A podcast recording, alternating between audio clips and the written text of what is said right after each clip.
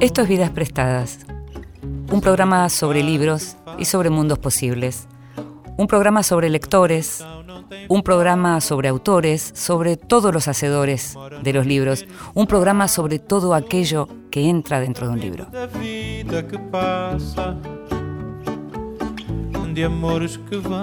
Y una vez más, vamos a pedirle a la gente que queremos y a la gente que sabemos lectora que nos cuente qué está leyendo.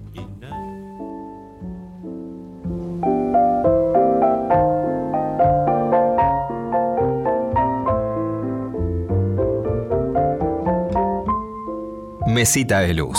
Grandes lectores nos cuentan qué están leyendo.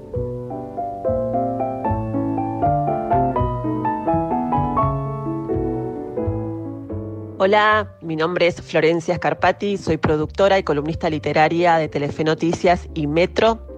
En este momento mi mesita de luz está compuesta por cinco libros, diarios, cuentos, ensayos, un clásico y una novela.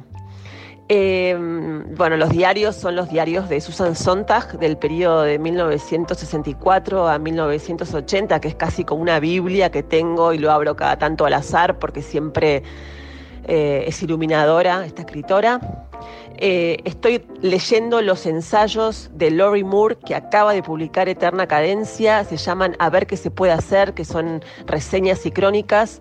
Esta autora es clave, es una de mis escritoras de cabecera, así que me parece una buena idea empezar a releer su obra, que la recomiendo mucho, eh, una mirada muy particular. Estoy leyendo los cuentos de Las chicas no lloran de Olivia Gallo, eh, de editorial Tenemos las máquinas, que es una autora que nació en 1995. Me gusta leer autores jóvenes, me gustan sus cuentos y la verdad que están muy bien.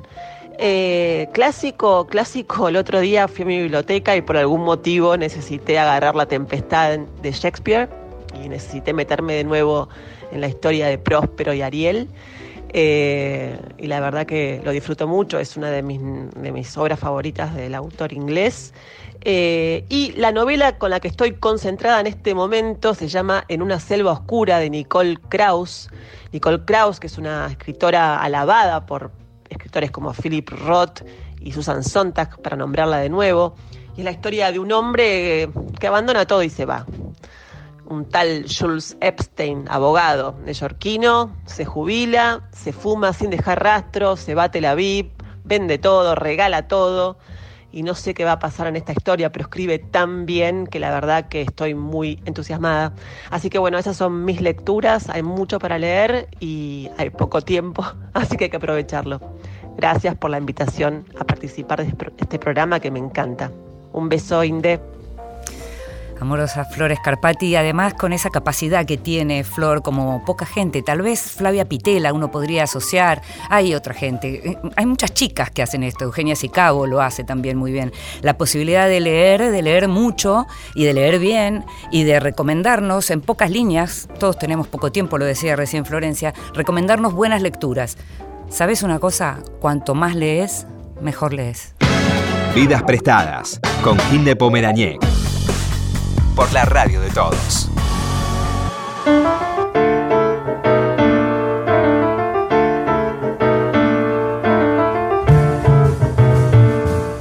Me gusta hacer vidas prestadas, es un programa que por ahí no lo sabía, pero siempre quise hacer. Y es un programa que me gusta, me gusta compartir con vos lo que tiene que ver con mis lecturas, con mis intereses.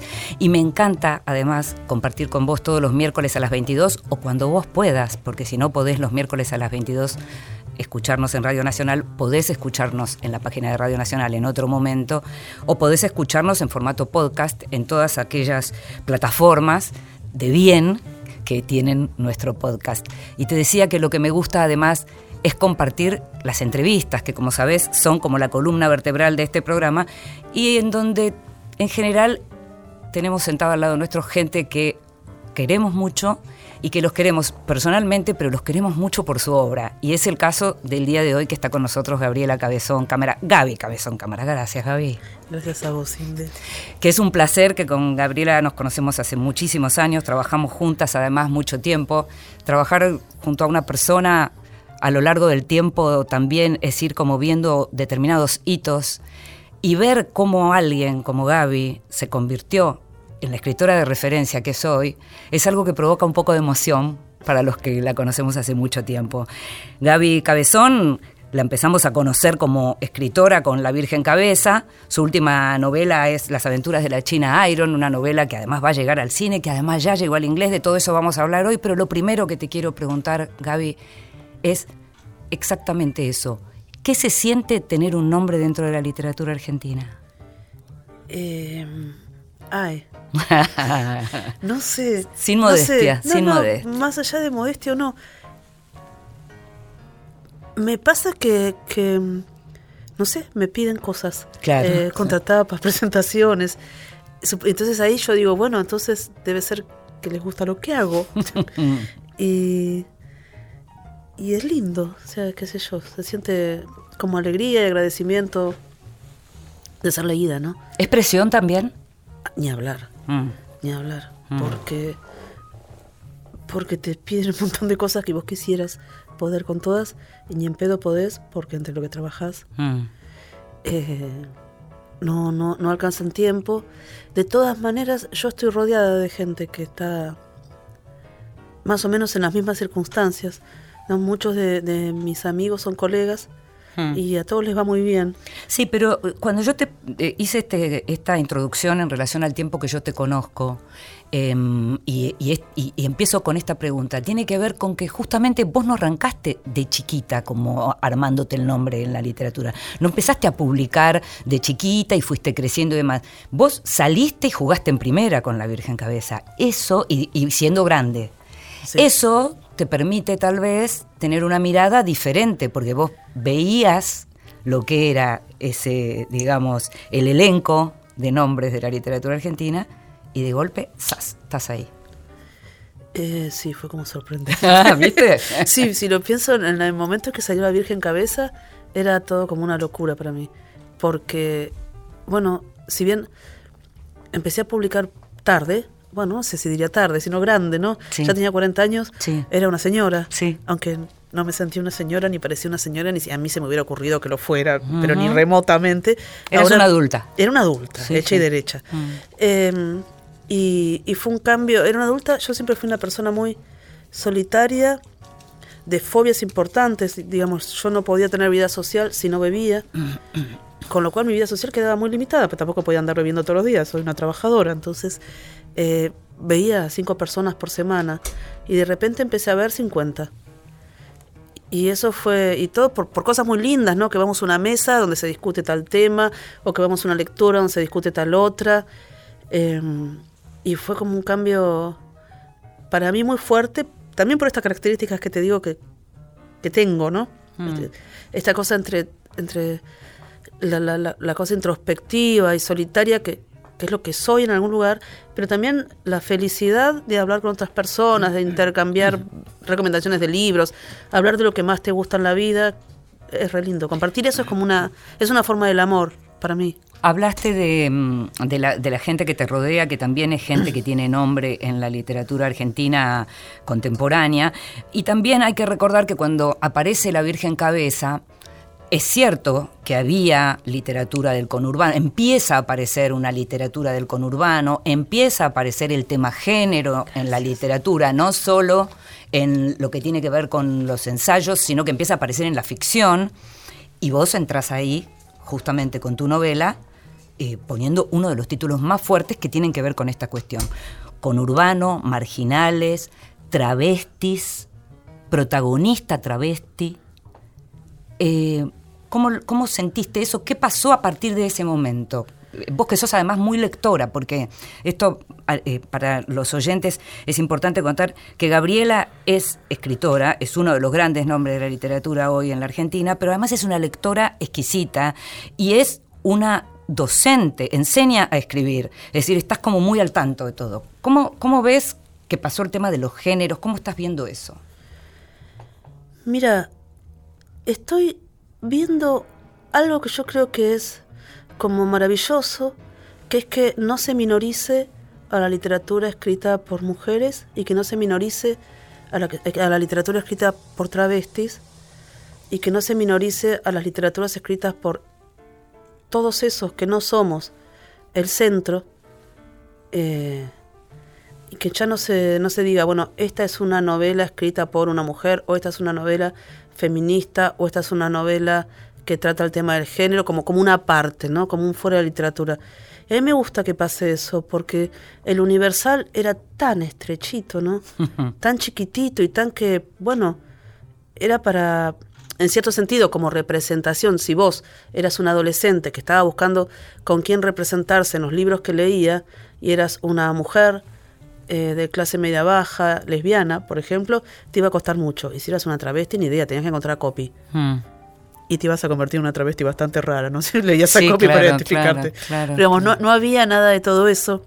Y si eras, qué sé yo, un muchacho eh, de clase baja de la puna, tampoco vas a tener con qué identificarte. Digamos, el Universal eh, realmente representaba a muy poca gente. Hmm. me parece que ahora tenemos esa cuestión como expandiéndose, elastizándose, siendo un poco menos estrecha, hmm. menos constreñida. Mira, me parece que la mejor palabra es menos es un tenemos universal menos constreñido. Hmm. Y me parece que eso es más rico para todos y, y que la literatura no es eh, no es el jardín de unos burgueses, unos pocos burgueses blancos, varones, heterosexuales, sino que debería ser el gran vergel de todos y estamos trabajando por eso y, eso tiene un montón de, de factores, ¿no? Porque decimos esto y en cierto sentido es, fácil expandirlo, está siendo un poco más fácil expandirlo ahora en el sentido de lo que se considera minorías de género, incluso en algunos, en algunos casos, pero mucho menos, y eso es espantoso, étnicos, sí. mucho menos, es impactante. Eh, también hay una cuestión de clase muy importante, ¿no? Porque somos muy democráticos, todo muy lindo, pero si hay, la mitad de los chicos comen mal, mm. al vergel de la literatura no van a poder entrar porque no se lee. Es muy difícil leer cuando es hambre. Bueno, no van a leer y no van a escribir. Tampoco. Por, la misma razón. No, y es, de una injusticia porque es muy hermoso, ¿no es cierto? No, y además. De, de, lo que más nos gusta en la vida, lo más lindo que hay. Sí, pero además el horizonte eh, digamos, el horizonte de lo que se va a escribir y de la memoria de los que van a escribir va a ser infinitamente más estrecho o constreñido, como decías vos. Yo pensaba recién, por ejemplo, todas las veces que Marcelo Carnero habla de lo que fue su vida mientras era chico y vivía en un conventillo y demás, lo que significó ese crecimiento y esa movilidad social para él y la riqueza de que él traiga ese relato cada vez a los, que lo podemos leer, los que lo podemos leer en sus libros, pero también en, sus redes, porque es una persona muy generosa con su literatura también en las redes. Eso, esa gente no va a leer, entonces no va a poder escribir. Totalmente, totalmente. Y siempre eh, va a ser contado por otro. Además, además Y además, en general, se trata masivamente de que sean hablados por otros. Hmm. Y bueno, me parece que tenemos un montón de batallas para dar. Sí, sí, al mismo tiempo algo que siempre me interesó y por eso, entre otras cosas, también te quiero, y es ese lugar que vos tenés en donde das las batallas, en donde guerreás, pero en donde no agredís. No hay agresividad en ninguna de esas batallas que vos llevas adelante y que me parece que las llevas eh, de, manera en donde la persuasión está puesta no en la agresividad, justamente ni en la violencia, sino en los argumentos. Y no solo, por un lado, en la calidad de la ficción, pero por otro lado, también cada vez que apareces en la escena pública, apareces de una manera muy persuasiva y cero violenta. Me refiero a lo que significó ni una menos, me refiero a todo lo que tiene que ver con la cuestión de los, digamos, de los derechos civiles y de los derechos de las lesbianas y, de, y de todo lo que tiene que ver con temas género. Es algo que ¿Te sale así naturalmente? ¿Es algo que lo pensás políticamente? Es una mezcla. En principio lo que a mí me pasa cuando entro a Twitter y pongo algo y alguna vez o, cuando alguna persona se siente como, no sé, compelida o compelido a agredirme por algo que dije en una entrevista o algo así, yo pienso, ¿y vos para qué haces esto? Mm vos me querés convencer de algo, agrediéndome no me vas a convencer de nada, mi vida. Me vas a hacer tener ganas de ir y darte una trompada, cosa que por supuesto no voy a hacer. Aparte me olvido las cosas, pues me pasa seguir. Para cuando te vea ya no me acuerdo. Pero me parece que, que si queremos si queremos lograr algo, en principio, y mientras se pueda, la persuasión y el, y el tratar de mostrarle al otro, mira, eh, puedo ser diferente a vos, pero soy una persona, tengo sentimientos, igual que vos, o sea, podemos tratar de encontrar algún, alguna, algún punto de comunicación antes de matarnos. Mm. Eh, si tenemos que matarnos, bueno, pero preferiría que no. Empecemos Siempre. por no. Empecemos por no. Mm. Ahora me tiene muy, muy, muy, muy, muy completamente tomada el tema que es, es- es- suena frívolo decir medio Ecología, ambiente. ya sé, si yo Estoy te iba a preguntar por eso, te veo. No, Pero no de eso te quería, creer. eso te quería preguntar en un ratito. Sí, primero te quería preguntar cómo surgió la Virgen Cabeza, porque en realidad yo no, no sé si lo hablamos. Creo que no lo hablamos y me gustaría que para nuestros oyentes, vos sabés que Radio Nacional llega a todo el país y a lo mejor hay oyentes que escucharon hablar de vos pero todavía no te leyeron. Debe Y- haber un montón. y debe haber Y- un mon- Incluso que no ser. escucharon hablar de mí millones También, y millones y también. millones. Pero me gustaría que hablemos de la Virgen Cabeza porque fue, digamos, tu ingreso a la literatura y, es, y sigue siendo un libro muy poderoso, se sigue traduciendo y demás. Me gustaría que me cuentes cómo surgió. Mira, yo estaba. eh, trabajábamos juntas en esa época. Yo era una joven diagramadora y vos eras una de las jóvenes editoras lindas y con onda. Eras como la, la joven editora linda cool. Eh, y yo escribía, como cuando no estaba en el diario. Y siempre intentaba terminar los textos y no podía. Pues no, no creía en mí, no sé. es- había que, hay que armarse el deseo de escribir en el sentido de poder sostenerlo, ¿no? Sí. Y hay que armárselo como más bien solo, que era como estaba yo hasta determinado momento de la vida. Y bueno, al final lo logré. No lo logré sola, sino con una psicoanalista y Diana Velesi también al lado. Me ayudaron ellas. Y, mm, estaba escribiendo, estaba queriendo escribir una novela que de alguna manera hablaba de la época menemista, de alguna manera, ¿no? Sí. y de la posterior y aún peor época de la alianza, ¿no? de la Rúa, y de 2001-2002. En el sentido que yo quería pensar un mundo en el que los estados-nación desaparecían y solo quedaban megacorporaciones. Y tu vida valía un poquitito, o no valía nada de nada, según trabajaras en alguna o no. Mm. Eh, que también tenía que ver con esa sensación de que si te vas de acá te morís, ¿no? Sí, sí, claro. Y, y estaba escribiendo eso. O que si te ibas de donde trabajábamos nosotras también Claro, nos si te vas de acá te morís y no nos morimos nada, mira lo bien que estamos. Eh, y era como una novela de la Dick, una novela paranoica, de- distópica. Philip Dick. Y estaba escribiendo eso y en un momento empiezo a escribir La voz de Cleopatra, la Mm, travesti. mm. Y la escribo y me empiezo a poner muy contenta mientras la escribo. Me siento muy bien, me río sola. Eh, es mucho un homenaje a una persona que yo quise mucho, que fue una amiga travesti que tuve durante fines de la adolescencia, de mi primera juventud, y después no la tuve más porque la mataron. Como suele pasar, las travestis viven, tienen una expectativa de vida de 35 Sí, años en sí. esa época. Pero el mero hecho de salir a la calle era delito, era una cosa He visto violaciones de policías a, a las chicas de 16 años, he visto cosas. La vida que tenían era un horror en esa época. Pero igual, esta amiga mía y sus amigas eran unas delicias y tenían un sentido del humor como yo no vi jamás. En mi vida no volví a encontrar gente con ese sentido del humor. Entonces nos reíamos todo el día. Yo estaba con ellas y era con quienes más me reía de toda la gente que yo conocía. Y yo la quise muchísimo a Paula.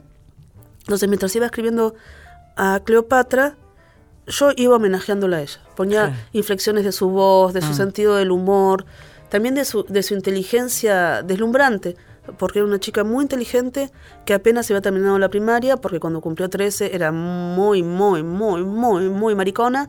La echaron de la casa, de una provincia, y bueno, listo, se acabó la posibilidad de estudiar, ¿no? Sí. y tenía también una inteligencia muy notable, bueno, era una luz. Y entonces escribir la Cleopatra era un poco volver a traerla a ella, hacerle un homenaje que yo sentía que quería hacerle. Mm. Y además era muy graciosa. Eh, entonces yo me, me- me iba poniendo contenta y eso torció todo el plan de la novela. y terminó siendo la novela que es, ¿no? Salió de la paranoia, salió de esta cosa más, más puramente mental que era la primera novela Mm. eh, y pasó a esta otra novela en la que, que está la cuestión de pensar la organización del mundo, ¿no? Y de pensar la opresión y de pensar, bueno, ¿hay salida? Esa pregunta. Eh, pero también está el amor y la ternura y el juego y, la, posibilidad de refundar una vida colectivamente, ¿no? Mm. Ahora vamos a hacer una pausa y me vas a contar cómo saliste de un mundo tan oscuro como el de la Virgen Cabeza y de novelas como Bella y pasaste a la novela Gozo de la China Iron. Me lo contás enseguida.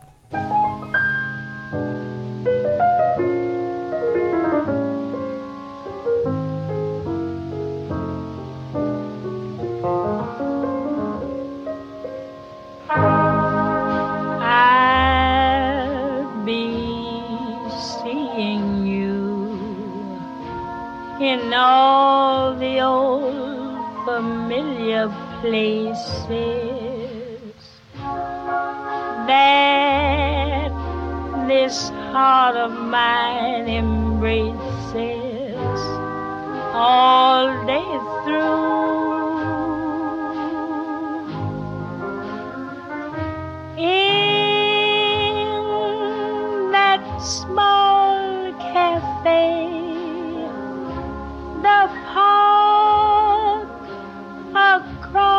across the way. The children's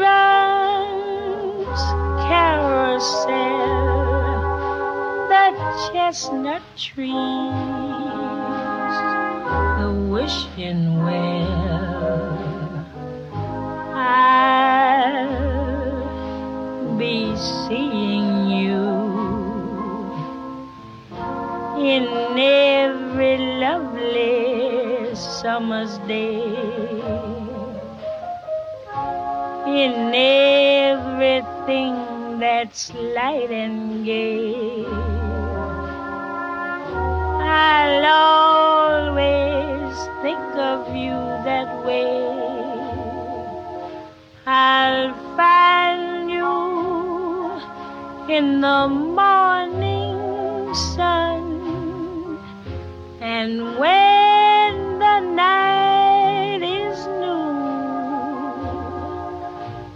I'll be looking at the moon, but I'll be seeing you.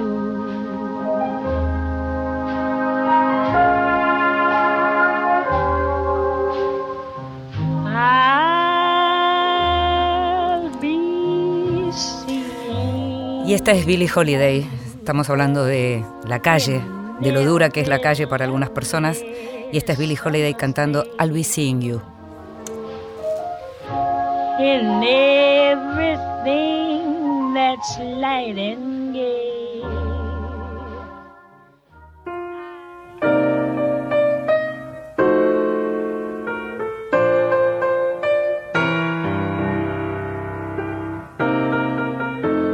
El extranjero, libros de los que se habla en el mundo. A veces se dan casualidades como las de este programa en donde vas a escuchar hablar de Susan Sontag varias veces. Ya empezó Florencia Scarpati contando que está leyendo los diarios de Susan Sontag. Y ahora en el extranjero te cuento que uno de los libros de los que se está hablando mucho y que está saliendo justamente en estos días fuera de la Argentina, todavía la Argentina no sabemos cuándo va a llegar ni traducido por quién, es la biografía definitiva, podríamos decir, de Susan Sontag, que se va a llamar Sontag, Her Life and Work, su vida y su obra. Muy sencillo el nombre, en general lo llaman el Sontag, escrito por Benjamin Moser, eh, un autor que viene trabajando en Susan Sontag hace tiempo, que también escribió una biografía muy interesante de Clarice Lispector. Susan Sontag es esta persona, esta mujer que fue referencia cultural de los Estados Unidos, pero al ser de los Estados Unidos, sobre todo por la potencia que tenía el pensamiento, y no solo el pensamiento de Estados Unidos por entonces, por la década del 60, la década del 70, lo que hacían en Estados Unidos era algo que llegaba a todo lo que podemos llamar Occidente. Y en ese sentido, la aparición de Susan Sontag fue una aparición extraordinaria algunos señalan que lo que empezó con ella como crítica de arte terminó con ella como objeto de arte, porque mientras al principio se la escuchaba a ella hablando de arte, sobre el final se hablaba de ella, de si el mechón de pelo sí, de qué tenía puesto, de cómo volvió este, de tal viaje y demás. En este caso, lo que tiene el libro de, de Benjamin Moser es que toma, además de la obra fabulosa de Susan Sontag, de los artículos de contra la interpretación, sobre la fotografía, de la enfermedad como metáfora y después lo que fue el criticado también el SIDA como metáfora. Lo que toma es los diarios de Susan Sontag y también aquello que no fue visto hasta ahora, que son textos de Susan Sontag privados que recién en el último tiempo su hijo David Riff, que también es un escritor conocido, un ensayista conocido, da a conocer. En el caso de, los diarios, ya Riff los había dado a publicar, y en el caso de estos papeles, por primera vez los vio Moser, y por primera vez también habló con personas importantes como Annie Leibovitz, la fotógrafa pareja de Susan Sontag. El tema de la bisexualidad de Sontag es uno de los temas más abordados.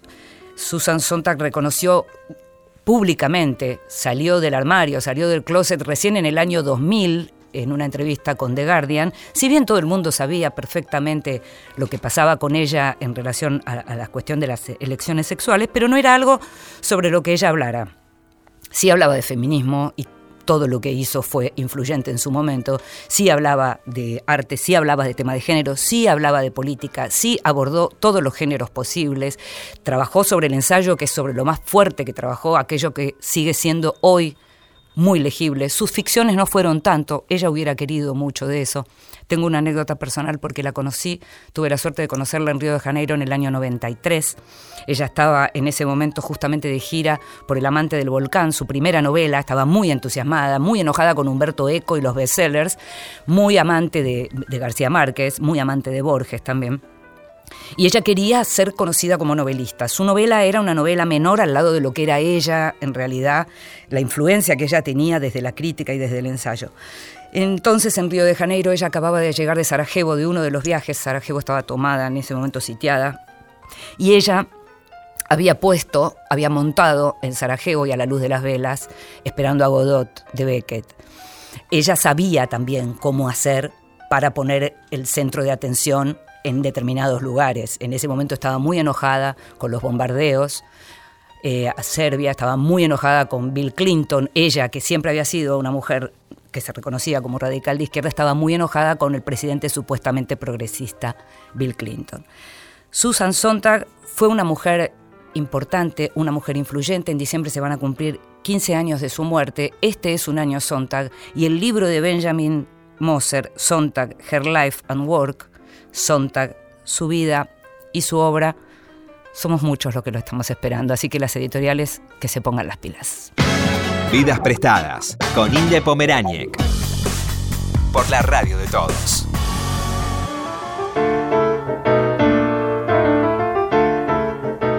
Seguimos en Vidas prestadas.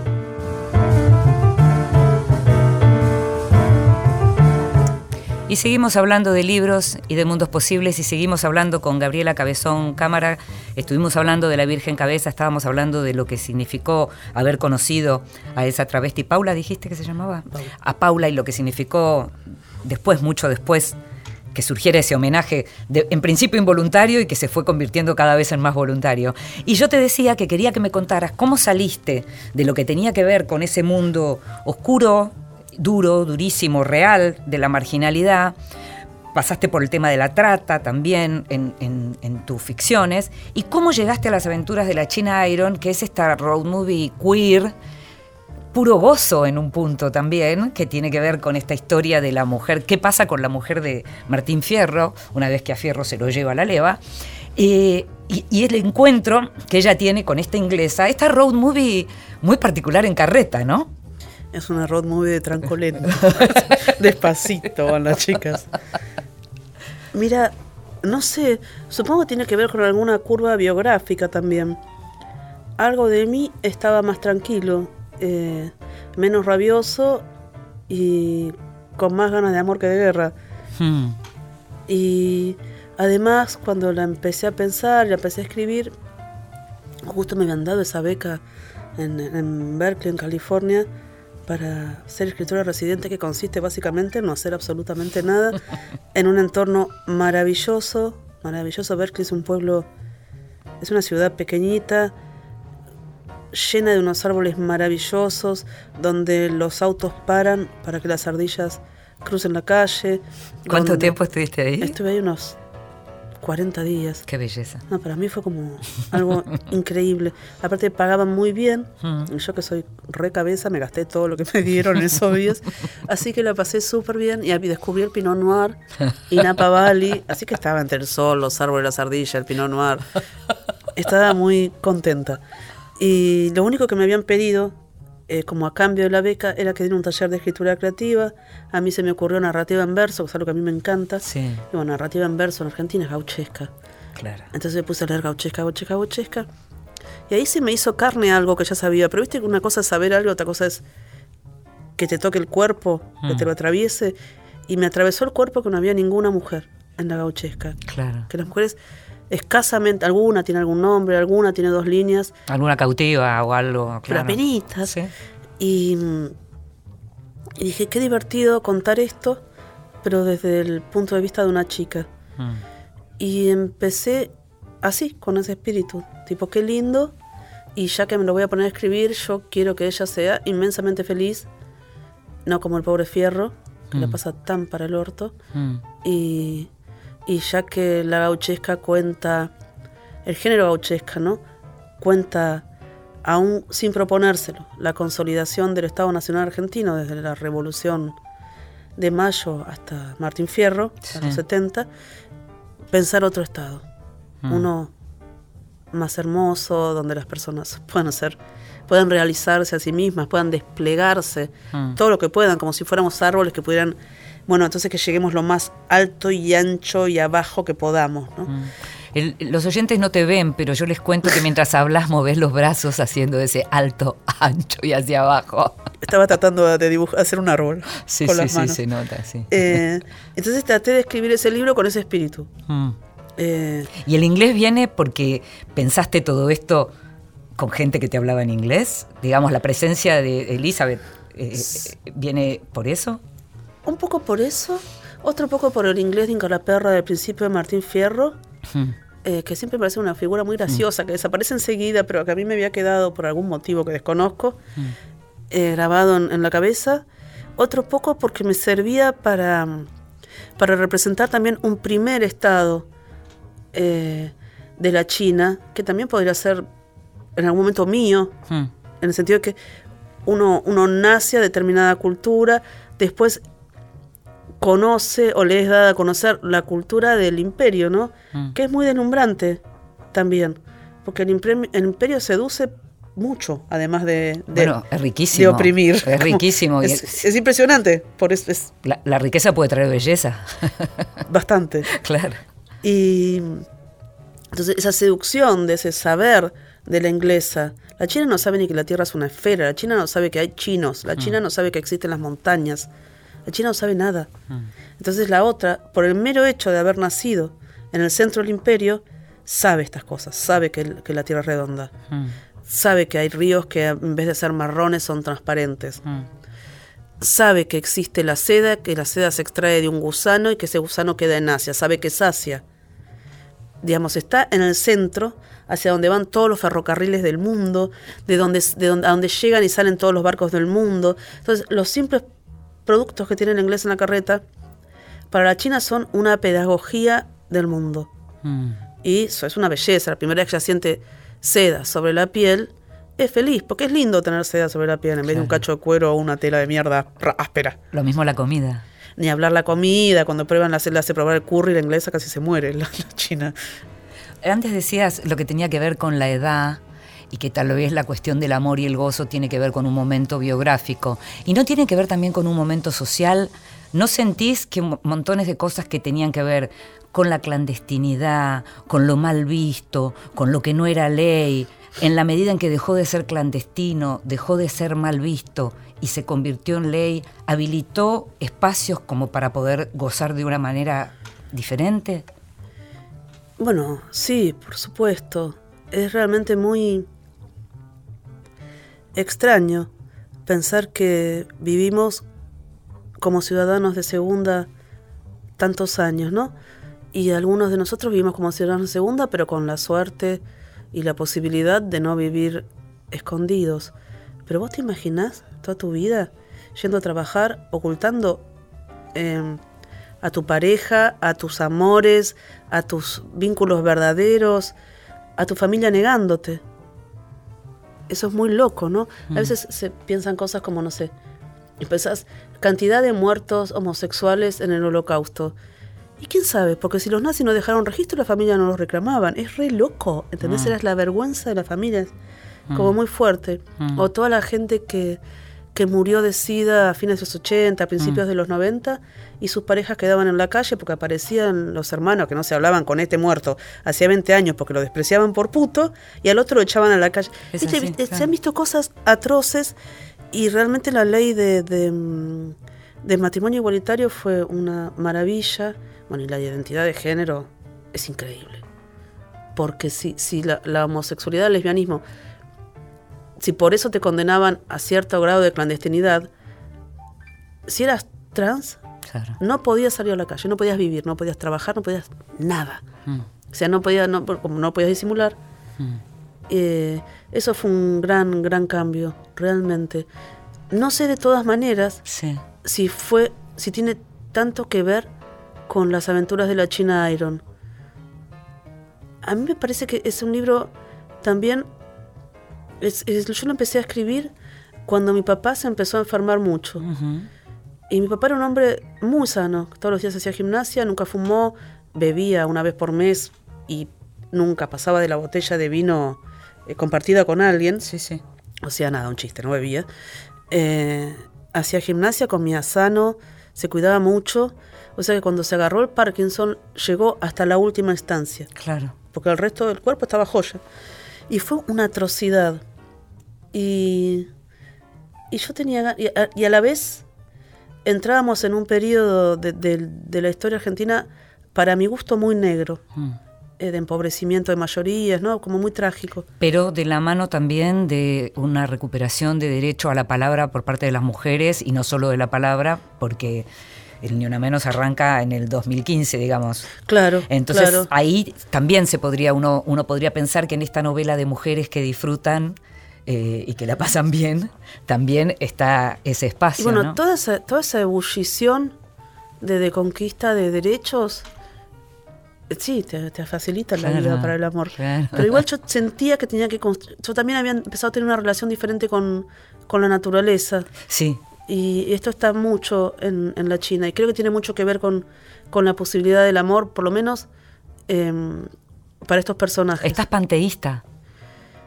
Creo que sí, ¿sabes? Creo Claro. que sí. Estoy muy, muy deslumbrada por, por la belleza del mundo y muy preguntándome qué hacer con lo que se está haciendo del mundo, ¿no? Mm, Yo a veces pienso, bueno, otro día con los de los incendios de la Amazonía, Sí, sí, sí.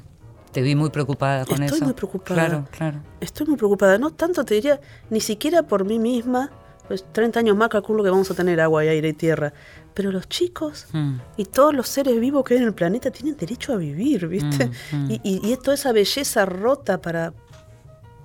¿Qué? ¿Para quién? ¿Para quién? ¿Para quiénes, no? Em, ¿Estás escribiendo algo que tiene que ver con esta con estas preocupaciones tuyas? Por otra parte, en general siempre te preocupaste por lo que por lo que pasaba en el mundo. No, tu, tu cabeza, eh, además de ser una de lectora, de haber pasado por, por la facultad y, y haber tener una bibliografía, una enciclopedia en la cabeza importante, sos una persona que siempre se ocupó de, de saber lo que pasaba en el mundo. Te interesa lo que pasa en el mundo. ¿Lo que estás escribiendo ahora tiene que ver con tus preocupaciones de, de lo que estamos hablando o estás haciendo cualquier otra cosa? de alguna manera tiene que ver, Ajá. de alguna manera tiene que ver. De hecho, yo, yo pienso que, que lo que estamos viendo en la Amazonía o en otros lugares, como en los bosques de Siberia, Sí. eh, es, es el, como el final del proyecto de la modernidad. En la Amazonía es el final de la conquista. Lo que queda, los pocos pueblos originarios que quedan, bueno, van a masacrarlos y a extraer de ahí todo lo que puedan, ¿no? Mm. Eh, y, y me parece Bueno, que no da, que, se, que así es el fin del mundo y que no, no es sensato y que no lo tenemos que permitir. Yo no sé muy bien qué hacer más que hablar y escribir, Que es lo tuyo. que es lo mío, Mm. y ahora ya estoy mayor. Imagínate yo una cosa clandestina, me olvido de todo. Estás divina, Gaby. Imagínate qué quilombo haría. Entonces, la cita en la esquina a 3 de la tarde, yo hubiera a otra esquina y a otra hora. Entonces, todos muertos.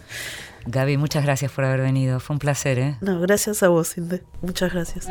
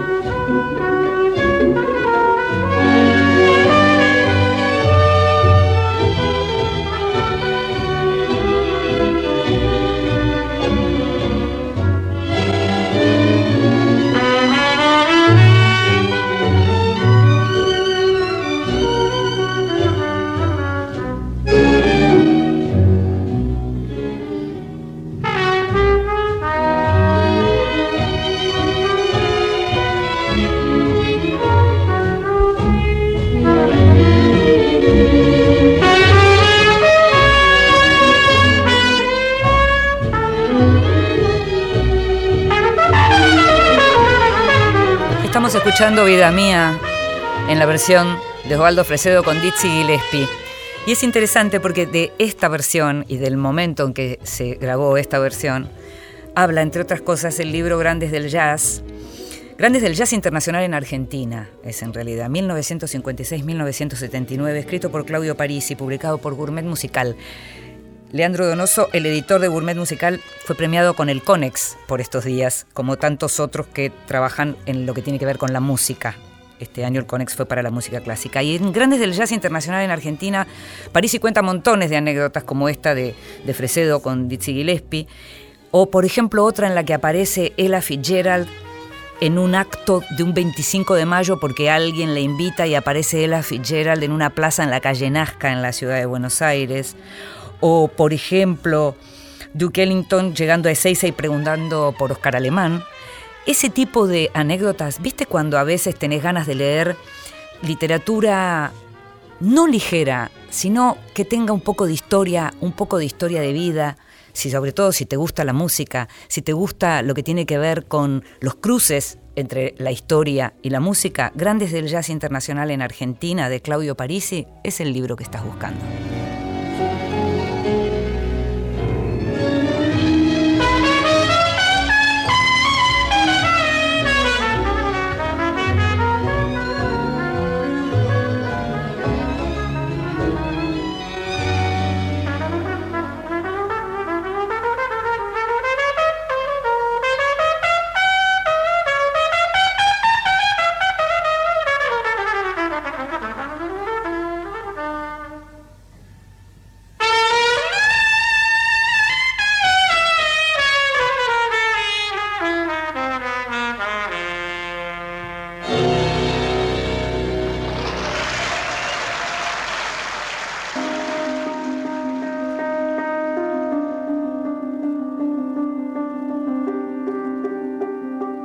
En voz alta. Cuentos breves, poesía, lecturas para compartir. Y mientras la Argentina está en campaña electoral, en Vidas Prestadas estamos en campaña para leer en voz alta. Esta vez le pedimos a Federico Delía, el actor, el actor de Los Simuladores, el actor de Sugar, le pedimos que leyera este texto, que es un fragmento de un texto de Manuel Puig que se llama El fin de la literatura. Pues bien, ahí estaba yo, con el corazón dividido. Por un lado me gustaba la idea de un cine popular y de denuncia, pero me gustaba también el cine bien contado, que parecía exclusividad de los reaccionarios. A todo eso yo me debatía con mis primeros guiones, que no conseguían ser más que copias de viejos films de Hollywood. Mientras los escribía me entusiasmaba, pero al terminarlos no me gustaban. Me seducía en el primer momento la posibilidad de recrear momentos de espectador infantil, protegido en la sombra de la sala cinematográfica. Pero el despertar no era placentero. El sueño sí, el despertar no. Finalmente me di cuenta de que podía ser más interesante explorar las posibilidades anecdóticas de mi propia realidad y me puse a escribir un guion que inevitablemente se volvió novela. ¿Por qué inevitablemente? Yo no decidí pasar del cine a la novela. Estaba planeando una escena del guion en que la voz en off de una tía mía introducía la acción en el lavadero de una casa de pueblo. Esa voz tenía que ser de unas tres líneas de duración al máximo, y siguió sin parar unas 30 páginas. No hubo modo de hacerla callar. Ella solo tenía banalidades para contar, pero me pareció que la acumulación de banalidades daba un significado especial a la exposición. Este asunto de las 30 páginas de banalidades sucedió un día de marzo de 1962. Y yo tampoco me he podido callar desde entonces. He seguido con mis banalidades no quise ser menos que mi tía. Lo bien que leen los actores, ¿no? Lo escuchábamos a Federico de Lía, lo bien que pronuncia lo que son esos silencios, esas pausas.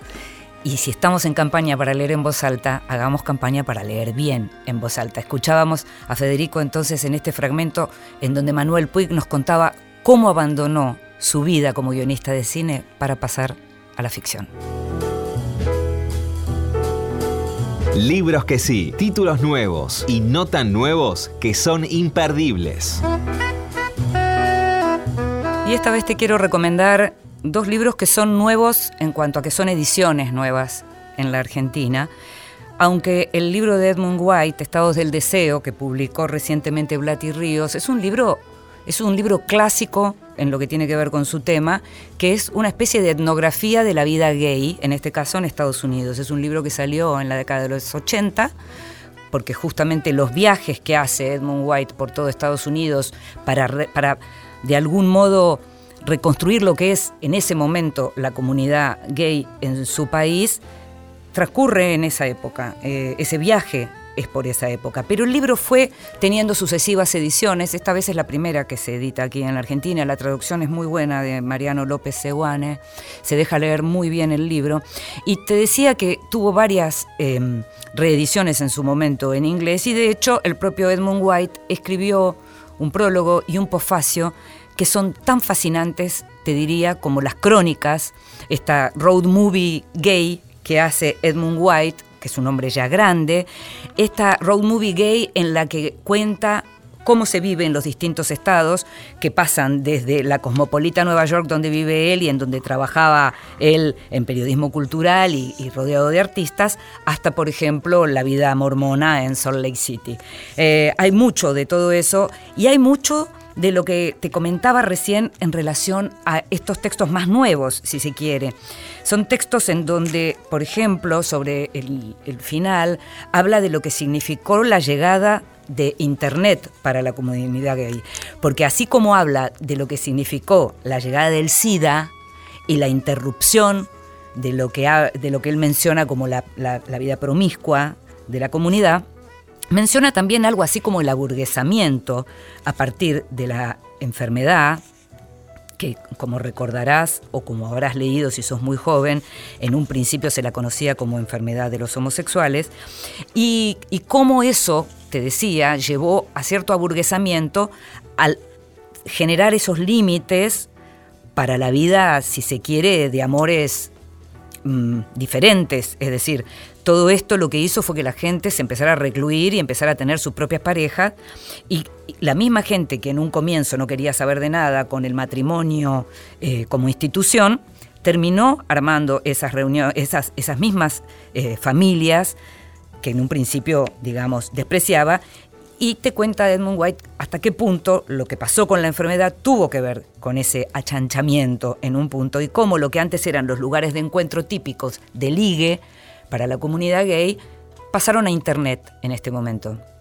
Y entonces dice, por ejemplo, que los pocos boliches de esos que quedan son los boliches en donde van los homosexuales con sus amigas mujeres heterosexuales, porque en realidad el verdadero ligue hoy está sigue clandestino, porque hay algo del placer en la clandestinidad y eso se sigue dando, dice Edmund White en Internet. El libro además está escrito por un autor que es extraordinario. Yo había leído de él un Marcel Proust increíble, un texto increíble.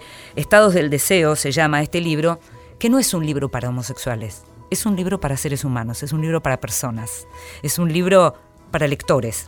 Es un libro para lectores que quieren conocer, que quieren ver de qué se trata esta etnografía y que quieren al mismo tiempo leer buena literatura.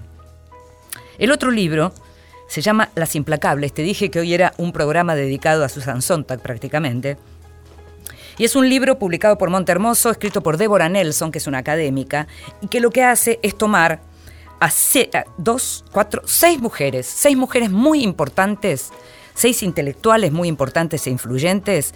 Alguna es una artista como Diane Arbus, la fotógrafa, pero está Hannah Arendt, Joan Didion, Mary McCarthy, Susan Sontag, justamente, y Simone Weil. Las implacables, habla de la influencia de ellas y del pensamiento que ellas han tenido. En el caso de Joan Didion, la periodista, la escritora que muchos conocemos y que la mayoría conoció a partir de sus libros de literatura del duelo, en el caso de Susan Sontag, como te mencionaba antes, la gran eh, crítica influyente en la década del 70, en el 80. Mary McCarthy, escritora, novelista y también crítica influyente, se decía que Susan Sontag la había heredado. Y en este caso lo que hace Deborah Nelson es un cruce muy significativo entre todas ellas, se introduce en lo que es la obra de todas estas pensadoras, se introduce también dentro de un momento en donde el pensamiento de las mujeres resulta por primera vez en algunos casos hasta escuchado o, elegido o elogiado, si queremos, y hace entonces esta unión entre estos pensamientos. Se llama Las Implacables, de Deborah Nelson, publicado por Monte Hermoso, y también es un gran libro para tener en cuenta.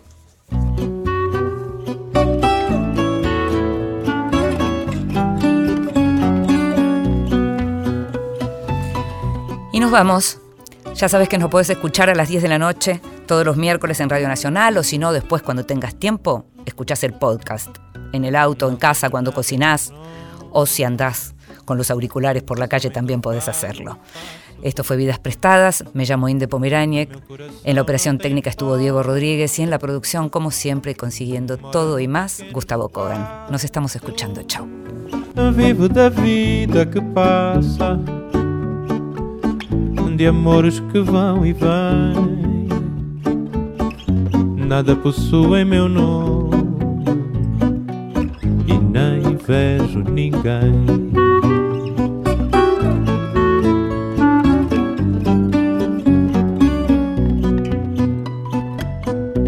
Não tenho nada em meu nome, é somente o fado que faço.